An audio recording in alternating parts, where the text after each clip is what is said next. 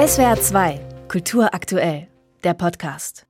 Es gibt kein Naturgesetz, das besagt, dass Kabarettisten links sein müssen, auch wenn nicht wenige das immer noch glauben.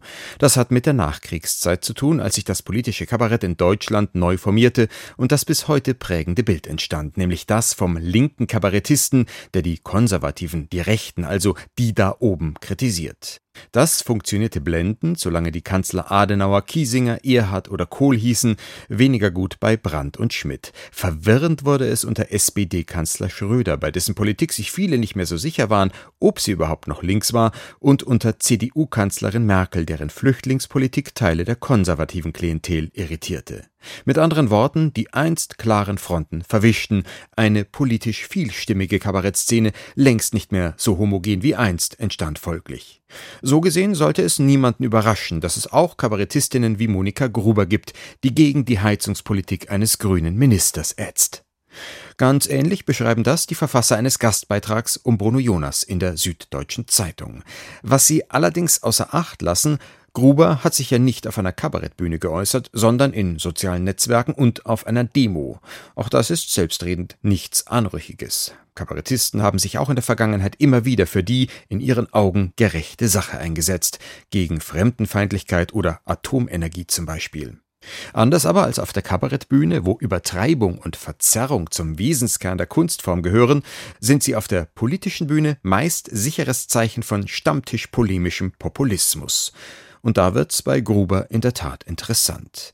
Wenn sie zum Beispiel auf Instagram erklärt, sie beobachte, Zitat, täglich weiße Vans mit rumänischen und bulgarischen Kennzeichen und die laden die Heizungen, die wir einfach ausbauen und entsorgen wollen, ein, Zitat Ende, dann könnte das in einer Kabarettnummer als komische Überspitzung durchgehen. Als Argument beim Aufruf zu politischem Protest erscheint eine derart steile These, die vermutlich keinem Faktencheck standhalten würde, aber eher fragwürdig. Daher nochmal, dass Gruber ihre Meinung kundtut, ist nichts Verwerfliches. Befremdlich aber ist ihr Griff in den Besteckkasten der Populisten. Und ein letztes. Bruno Jonas und seine Unterstützer weisen darauf hin, dass das Richtige nicht falsch werde, wenn die Falschen es beklatschten. Dem ist erstmal nicht zu widersprechen.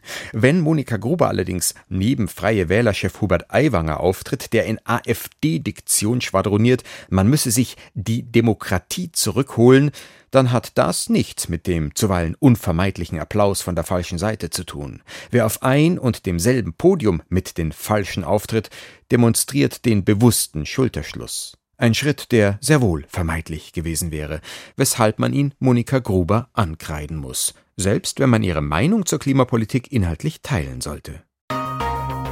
SWR 2 Kultur aktuell. Überall, wo es Podcasts gibt.